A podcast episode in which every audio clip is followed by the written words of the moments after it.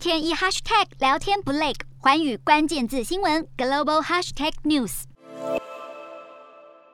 美国总统拜登二十三号飞抵日本，展开亚洲行重要行程，包括宣布启动印太经济架构新机制，以及参加与印度、澳洲和日本领导人进行的四方安全对话。其中，最近刚换上政府的澳洲，与最大贸易伙伴中国的关系降至冰点。两国过去在贸易、新冠病毒的起源以及澳洲指责外国干涉等一系列问题上多次发生冲突。澳洲劳工党在日前的大选中击败执政近十年的保守派政府后，政治立场中间偏左的艾班尼斯成为新一任总理。面对与中国关系，他表示仍会是艰难的。而他在四方安全对话中的谈话也成为外界关注焦点。英国金融时报引述美国官员的话指出，四方安全对话上还将提出。遏制印太地区非法渔业的乱象，这被认为是针对中国庞大的捕鱼船队，因为多次有印太国家指控中国船只经常侵犯他们的专属经济海域，造成环境破坏和经济损失。而美国近来布局亚洲动作频繁，也引发中方不满。中国外交部长王毅二十二号表示，